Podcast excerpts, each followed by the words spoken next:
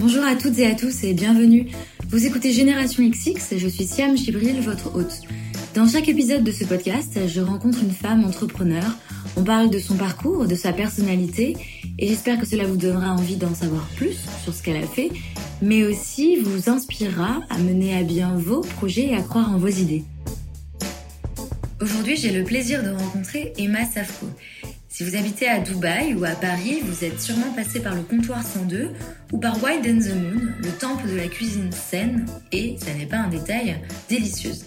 Alors derrière ces restaurants à succès, il y a la philosophie d'Emma qui est que bien manger et bien s'alimenter, c'est bon pour soi et pour la planète. Emma nous raconte ses voyages, comment elle a monté ses enseignes à Dubaï, à Paris et bientôt à New York et sa philosophie de vie et surtout comment, à son échelle, elle influence la façon dont on s'alimente et dont on prend soin de la planète. Très bonne écoute. Bonjour Emma. Bonjour. Merci beaucoup de me recevoir chez Wild and Merci à toi. Dans la petite remise pour qu'on soit au calme. Euh, depuis quand est-ce que c'est ouvert à Paris? À Paris, on a ouvert Wild and the Moon en février l'année dernière, donc à peu près 10 mois. On a ouvert d'ailleurs en plusieurs étapes, puisqu'on a d'abord ouvert euh, en février l'avenue Charlot, la rue Charlot, pardon, euh, et puis suivi euh, du mois de mars de la rue des Gravilliers, qui est notre laboratoire, c'est donc là où on produit, et qui est également un petit corner, mais plus pick-up. Ok. J'ai entendu une fois que dans le top 3 des rêves des Français, euh, il y a ouvrir un restaurant. Il y a aussi être président de la République. Ça... Ah ouais, ça, ça, ferait pas partie de, ça ferait pas partie de mes rêves. est-ce que c'était un rêve pour toi ou est-ce que... Euh, pas du tout. Non, pas du tout. Non. Euh, moi, c'est un peu, c'est arrivé un peu par hasard, on va dire. c'était pas un rêve. D'ailleurs, euh, voilà, c'était un, on va dire un, long processus. Moi, j'ai démarré tard finalement, parce que j'ai travaillé dans la pub pendant pendant 15 ans, et après, je me suis occupée de mes enfants pendant quelques années quand j'étais à New York, tout en travaillant dans un magazine de, déco et de mode, euh, où j'ai monté à New York aussi un projet de concept store. Enfin, donc c'était, c'était, j'avais absolument pas décidé de, travailler dans, la restauration. Mais tu avais fait une école euh, d'hôtellerie, non? J'ai fait une école hôtelière, euh, oui, absolument. Et après, une fois que j'avais fini mon école hôtelière, je me suis dit que c'était pas du tout pour moi, que j'allais faire définitivement quelque chose d'autre de ma vie, comme quoi ça nous rattrape. Euh, non, moi c'est arrivé un peu par hasard. Pour, euh, en fait, je pense que c'est par rapport au parcours que j'ai que j'ai que j'ai que j'ai eu et par rapport au lieu de vie aussi où j'ai été et surtout, je crois en fait par rapport à l'éducation que j'ai reçue. L'éducation qui était. Euh, ben, j'avais une maman qui en fait il y a voilà il y a maintenant déjà 45 ans, était très consciente de, l'importance en fait de l'alimentation sur la santé, donc il nous a toujours élevés, euh, ma sœur et moi, avec des voilà des produits euh, très sains. Euh, et donc c'est vrai qu'à l'époque, quand on est ado, on est un peu désespéré de trouver que des des graines et du verre dans son réfrigérateur alors du goûter, alors que les autres ont des, des sodas et des chips. Donc c'était déjà des graines à, l'époque C'était déjà des graines à l'époque, voilà. Donc euh, du coup, euh, ça a dû... Euh, voilà, je pense qu'on se réinvente pas, finalement, ça nous rattrape un jour, et puis voilà. Comme tu disais, tu as, as beaucoup voyagé. Oui. donc New York, Dubaï, même la Suisse, je oui. crois. Oui. Je voulais te demander, donc quand tu es partie à New York, tu suivais ton mari qui était expatrié. Comment est-ce que toi tu l'as vécu en sachant en fait que tu allais peut-être euh, à nouveau bouger dans quelques années? Comment est-ce qu'à ce, moment-là tu envisageais toi ton parcours? D'abord, nous, euh, moi, je me suis jamais considérée comme expatriée. D'abord, New York, euh, c'est ma ville de naissance. donc, j'étais ravie de partir vivre à New York. Et puis, mon mari, il n'avait pas un statut d'expatrié, puisqu'on était là-bas, a priori, sans. Enfin, on n'avait pas de, nombre d'années après il, se trouve qu'on est reparti euh, au bout de quatre ans, mais euh, l'idée c'était de rester à New York et pas forcément d'en partir. Mm. Euh, donc, donc moi je l'ai jamais vécu de cette façon-là. donc je me suis vraiment imprégnée de, la ville, de, la culture là-bas. J'ai vraiment créé ma vie finalement là-bas sans me dire que j'allais repartir. Et d'ailleurs, le jour où on m'a annoncé qu'on devait partir, on a eu, ça a été un peu un choc, surtout pour Dubaï. Besoin que tu avais un projet, tu comptais monter un projet Oui, absolument. J'avais travaillé sur un projet aussi d'ouverture de, concept store pour enfants là-bas. Euh, et puis je travaillais pour le Milk, mais ça c'était en, freelance pour le magazine de, pour enfants. Donc oui, j'avais pas, j'avais pas a priori euh, l'envie de partir. J'étais très heureuse à New York. C'est une ville dans laquelle je me sens bien. Donc, donc petit choc à l'annonce du départ à Dubaï. C'est vrai que sur Dubaï, les gens sont assez mitigé. C'est ceux qui adorent et ceux qui mm. détestent, même s'ils n'y sont jamais allés, mais quand une image. Mais il y a beaucoup d'a priori en fait sur Dubaï. Euh, donc c'est vrai que et moi je faisais partie de ces, personnes qui avaient qui avaient d'ailleurs cet a priori. Euh, et puis en fait, en y arrivant, c'est vrai que c'est une drôle de ville. C'est vrai que les codes sont très différents, euh, mais que malgré tout, il y a des choses qui sont très positives, on va dire. Notamment monter un business à Dubaï, il y a beaucoup d'énergie en fait. Euh, et donc, euh, donc ça, ça a été l'expérience très positive, on va dire, de Dubaï. Et puis après, c'est Dubaï, on vit dehors. C'est un peu la, ville de, de LA. Hein. On vit dehors, on fait beaucoup de sport. Pour les enfants, c'est canon. Donc euh, voilà. Mais ça t'a mis du temps à, t'imprégner de la ville? Ça m'a mis beaucoup de temps à m'imprégner de, la, ville. J'ai passé vraiment une première année très difficile où je me suis dit que j'allais que j'allais pas m'y faire, que j'étais malheureuse dans cette ville, j'avais envie de rentrer à New York. Euh, donc je me suis dit, ben, soit euh, je rentre à New York, mais là ça devient compliqué à gérer avec euh, mon mari qui est, à Dubaï, soit je me lance dans un projet et, et, et voilà. Et donc j'ai pris cette option-là pour essayer de tirer en fait le maximum de ce que je pouvais dans cette ville. et donc c'est là qu'on a eu l'idée de monter voilà un concept store hein, du nom de Comptoir 102 qui en fait cassait complètement les codes avec ce qu'on connaît de, de, Dubaï ou en tout cas des a priori qu'on peut avoir sur Dubaï. donc là c'était vraiment loin d'un mall, dans une petite villa au bord de la plage, un côté très décontracté, on va dire, un peu anti, euh, anti bling, euh, plus à l'européenne. Euh, et c'est là aussi où, dans ce concept store, donc qui est constitué de, de, mode, de déco et de bijoux, c'est là où aussi j'ai décidé de monter une petite cantine qui était la première cantine bio de Dubaï. C'est vrai qu'en arrivant de, New York à Dubaï, un peu le choc des cultures et aussi de, la difficulté de trouver des endroits où s'alimenter de façon saine. On arrive un peu dans l'empire du junk, c'est pas évident. Parce que c'est vrai que euh, ça fait là quelques, quelques années que tout le monde parle de ces nouvelles cantines. Resto euh, super sain, etc. Mais à New York, quand toi tu étais, c'était déjà. Euh, ah bah c'était, ils sont très en avance euh, sur nous. Moi j'ai vécu de, à New York de, de, sport et de juice bars. donc, donc oui, on s'alimente de cette façon-là. Donc pour moi c'était parfait puisque c'était déjà ma façon de me nourrir. Donc j'avais ça à dispo à New York à tous les, tous les coins de rue et c'était top. Donc voilà, en arrivant à Dubaï, c'est vrai que ça, ça me manquait.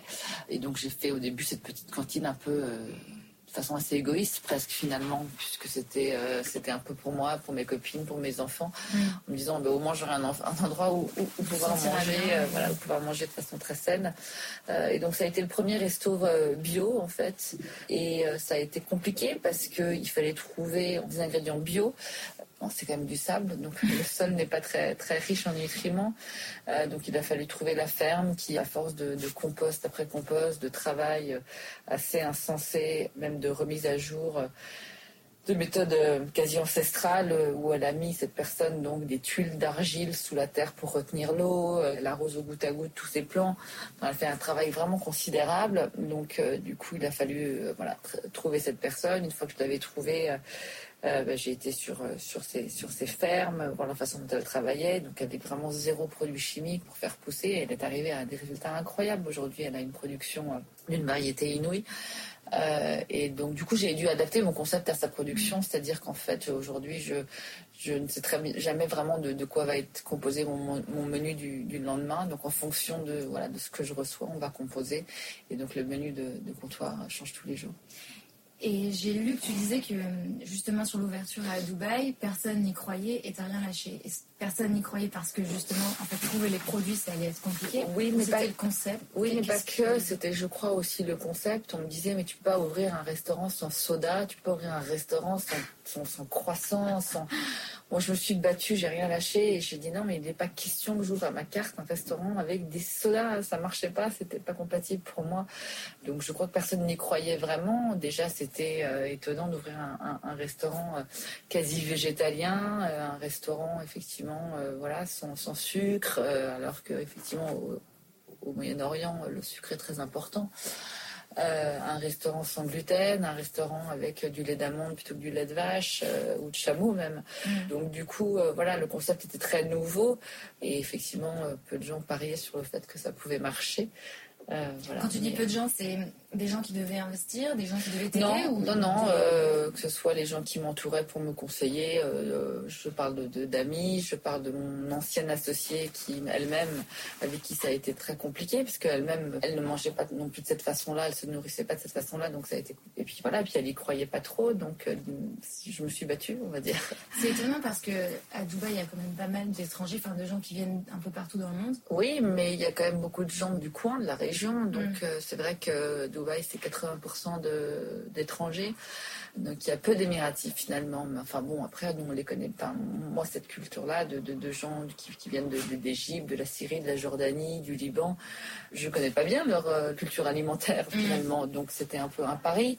À New York, je savais que ça aurait marché, mais à Dubaï, je savais pas. Et aujourd'hui, c'est toute ma fierté d'ailleurs, parce que je pense que euh, c'est grâce au restaurant qu'on a euh, ce vrai mélange aujourd'hui de, de, culture chez Comptoir. Et aujourd'hui, le, restaurant représente quasiment enfin 50%, voire un peu plus aujourd'hui du, chiffre d'affaires.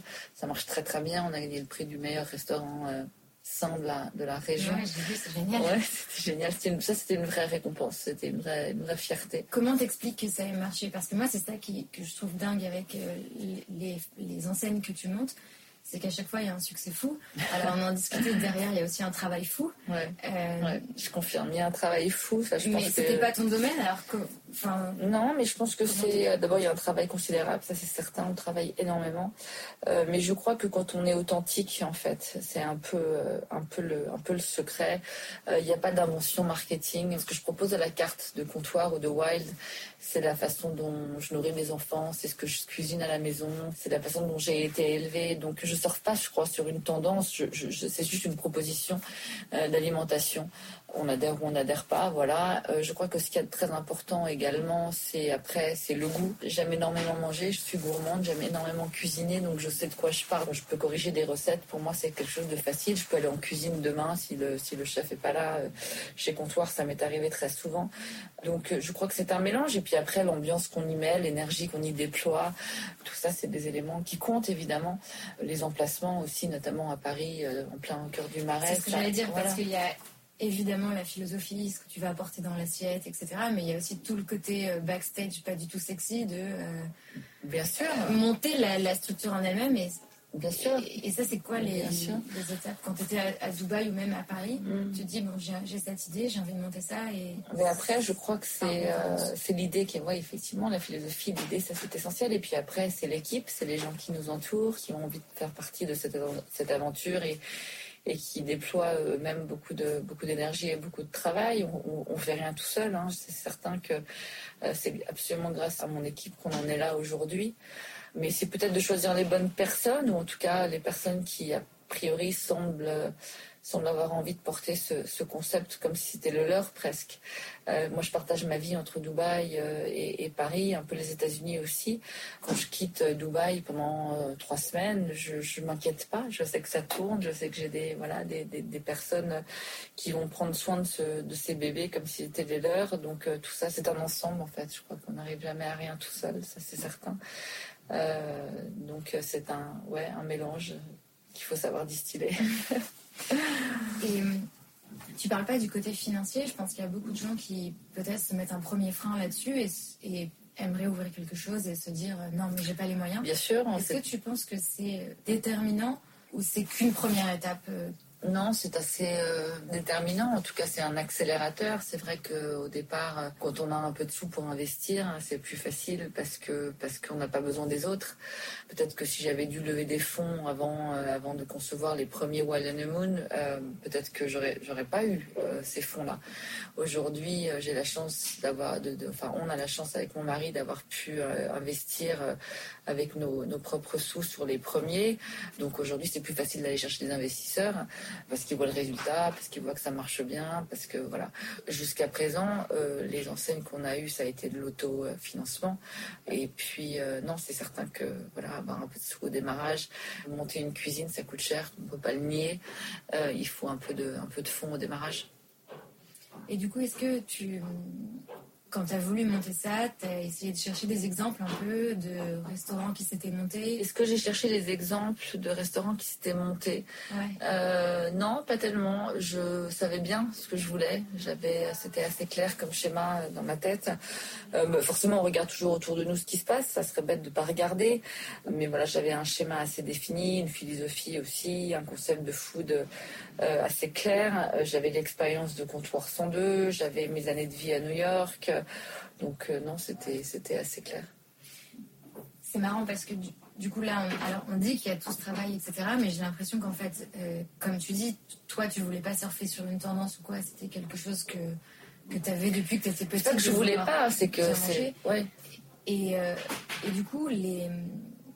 est-ce que tu as douté à un moment de ton concept quand, quand tu dis justement, euh, il y a plein de gens qui, qui disaient que ça allait pas marcher, quand euh, il y a des difficultés, est-ce que tu en doutais ou est-ce que tu étais Non, je crois que ça c'est une, une de nos forces. Forcément, quand il y a un peu de sous qui sont en jeu, euh, ça fait un peu peur, mais je crois que j'ai jamais douté. Je, je, je voyais pas pourquoi ça ne marcherait pas en fait. C'est surtout ça.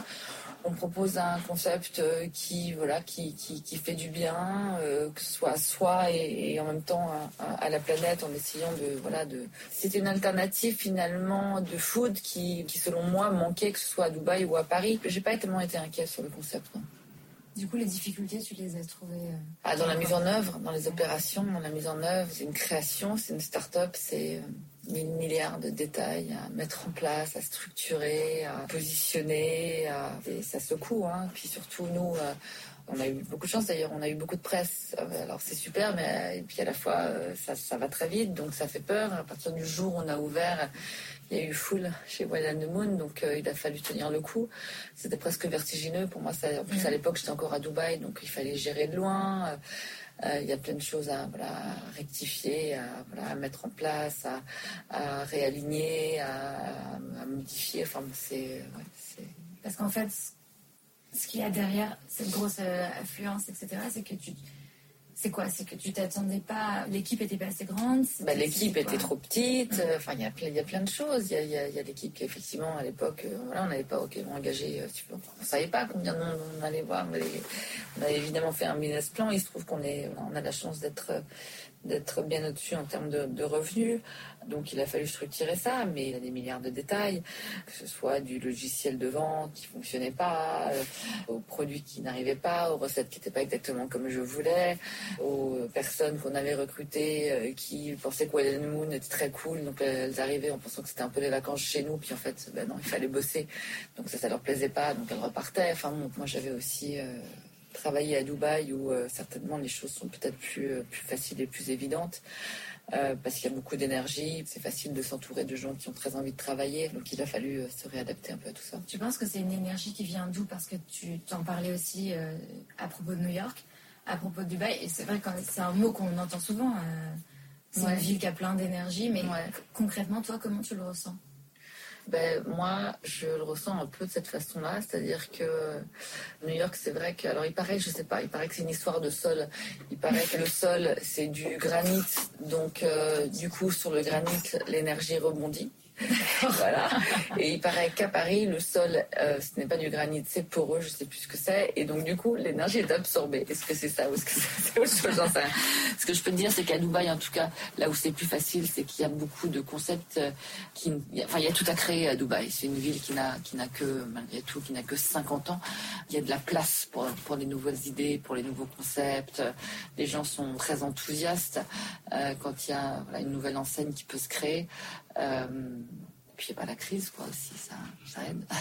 Tu disais tout à l'heure que ton restaurant, tu faisais, des... tu faisais en sorte que ce soit. Tu l'as pas dit comme ça, mais euh, moi je le pense comme ça. Je sens que tu as une responsabilité, déjà envers les gens de bien les nourrir, envers la planète aussi, parce que je crois que tu ne surproduis pas. Ça arrive que par exemple à 17h, il n'y ait plus certains produits, mais parce que tu fais le choix euh, de ne pas en avoir trop et du coup de limiter les déchets. Pareil pour euh, euh, les transports. Évidemment, c'est un modèle que je trouve génial. Et je me dis, pourquoi est-ce que tous les restos ne marchent pas comme ça? Est-ce que c'est vraiment un effort que tu fais en plus? Bah, ça coûte de l'argent de, travailler de cette façon-là. Euh, parce qu'il faut euh, d'abord euh, le bio. Nous, on est 100% bio, donc le bio, ça coûte plus cher déjà. Il faut avoir envie de faire ce choix-là.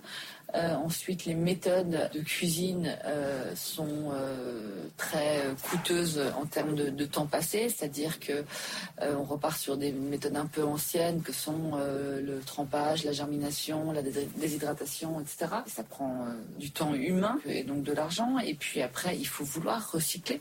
Également, en France, c'est compliqué de recycler. Ça coûte de l'argent, c'est pareil. C'est pas simple. Avoir des réfrigérateurs vides à 5 heures, ben, c'est du chiffre d'affaires en moins, certainement. Euh, donc tout ça, ce sont des choix. Euh, alors après, il faut trouver le bon équilibre. Et donc ça, ça se fait pas du jour au lendemain, évidemment. Par exemple, aujourd'hui, on travaille euh, avec un fabricant de plastique qui soit 100% biodégradable pour nos bouteilles. mais je veux que la bouteille soit biodégradable, mais je veux aussi que l'étiquette soit biodégradable. Donc la colle qui colle l'étiquette sur la bouteille biodégradable, le bouchon biodégradable. Tout ça, c'est onéreux. C'est des moules qu'on fait pour, pour nous. Euh, euh, exclusivement. Enfin, c'est euh, onéreux parce qu'en fait c'est pas la norme. parce que c'est pas la norme, bien sûr, c'est pas la norme. Et puis à Dubaï, autant quand on quand on recycle, les entreprises de recyclage de bouteilles, par exemple, ou de plastique, quand on leur donne nos déchets, on est payé à Dubaï pour ça. Mm. Ici, c'est le contraire. On paye les entreprises pour venir récupérer le, le recyclable. Donc, ouais, c'est de l'énergie et un peu d'argent. c'est un choix. C'est un choix pour moi. C'était, ça pouvait pas être autrement avec le concept que l'on propose. Je, crois que aujourd'hui j'ai 45 ans, j'ai trois enfants. Je pense qu'on on est certainement plus conscient de en tout cas, on a envie de laisser une planète un peu meilleure à nos enfants. Moi, je le fais un peu dans cette démarche-là, bien nourrir les gens, mais, euh, mais préserver aussi cette planète. Je crois qu'il faut euh, structurellement changer les choses si on veut continuer d'y vivre et que du coup, euh, c'était, ça faisait partie intégrante du, du concept. Donc voilà, préserver, recycler, ne pas gâcher se nourrir de produits euh, végétaliens, euh, tout ça, euh, de produits 100% bio aussi, donc sans pesticides, sans, sans, produits chimiques, toutes ces choses qui, qui ne font pas du bien, on va dire. Et du coup, tu, tu, te sens comment par rapport au monde dans lequel tu vis? Toute petite. Est-ce que tu es plutôt positif parce que tu es forcément positif parce que si toi tu lances un concept comme ça et que tu y crois, c'est que c'est que tu penses que à ton échelle, tu peux changer. Et s'il y a de plus en plus d'initiatives comme ça, c'est comme ça qu'on ira vers un monde meilleur. Mais ah ben, moi, je suis positive parce que, oui, bien sûr, je me dis que si tous, à, notre euh, petite échelle, on fait quelque chose, de toute façon, on ne peut pas continuer de rien faire, c'est pas possible. Et puis, on est responsable de, de, l'exemple qu'on laisse. Moi, je suis fière quand mes enfants me regardent travailler et me disent, euh, maman, c'est super de recycler, parce que je pense que eux, nos gamins, sont, sont très conscients, certainement plus que nous. Je pense qu'on a une responsabilité et euh, en tout cas, nous, on, vit comme ça ce concept. Il faut chacun notre petit euh, niveau essayer de faire quelque chose. Il y a d'autres euh, personnes ou des projets, je sais pas, quelque chose qui t'inspire? Bah, je suis inspirée tous les jours de mes voyages, de, des gens qui travaillent avec moi, de, nouveaux concepts qui ouvrent. J'en ai pas un en particulier, mais, euh, mais, mais, bien sûr, il y a des choses formidables qui se passent, oui, c'est certain. C'est quoi ton moteur? Euh, tu as ouvert des restos, mais je, lis partout que tu veux faire le Starbucks du bio. je ne sais pas si tu aimes cette formule ou pas. non, ce que je voudrais, c'est oui, c'est rendre en fait le, bio, en tout cas le bio plus accessible. C'est sûr qu'on n'a pas créé Wild and Moon pour en faire qu'un seul. Donc ça, c'est l'idée, c'est de, développer en France et, et à l'international. On ouvre New York là au mois de mai, donc ça c'est super. Bien sûr que ce serait mon rêve. L'idée c'est effectivement de pouvoir offrir une alternative saine à des gens qui même pressés ou ont envie de bien manger, euh, on a tous des, agendas hyper chargés, on travaille comme des dingues. Euh, mais euh, voilà, moi, plus jamais je, veux manger un, sandwich au pain blanc avec du poulet recomposé. C'est pas possible, quoi. Donc, bien sûr que je voudrais rendre cette nourriture plus accessible, on va dire. moi, je suis contente de faire partie des, voilà, des, acteurs qui changent un peu les lignes en termes d'alimentation et en tout cas d'essayer de d'être dans le mouvement de, de, cette prise de conscience euh, et de cette relation euh, fondamentale euh, aliment, aliment santé, on va dire. Tu te vois comment dans plus tard? Je ne vais pas te donner une 5, 10 ans, 1 an, je ne sais pas. Est-ce qu'il y a des... Et d'ailleurs, est-ce qu'en dehors de, d'étendre Wild and the Moon Est-ce qu'il y a d'autres rêves, projets que tu as en tête? Non, pour l'instant, on est vraiment sur, euh, sur notre projet de Wild and the Moon. Je je, je, je, je, sais pas où je me vois plus tard. Je crois que j'ai pas le temps de me poser la question en ce moment. Euh, on a vraiment la tête dans le guidon, on travaille beaucoup. Mais moi, aujourd'hui, Wild the Moon, ça me va bien comme projet. Je suis très heureuse, euh, très heureuse avec ce projet-là. Puis il y a Comptoir 102 aussi qu'on a très envie de développer.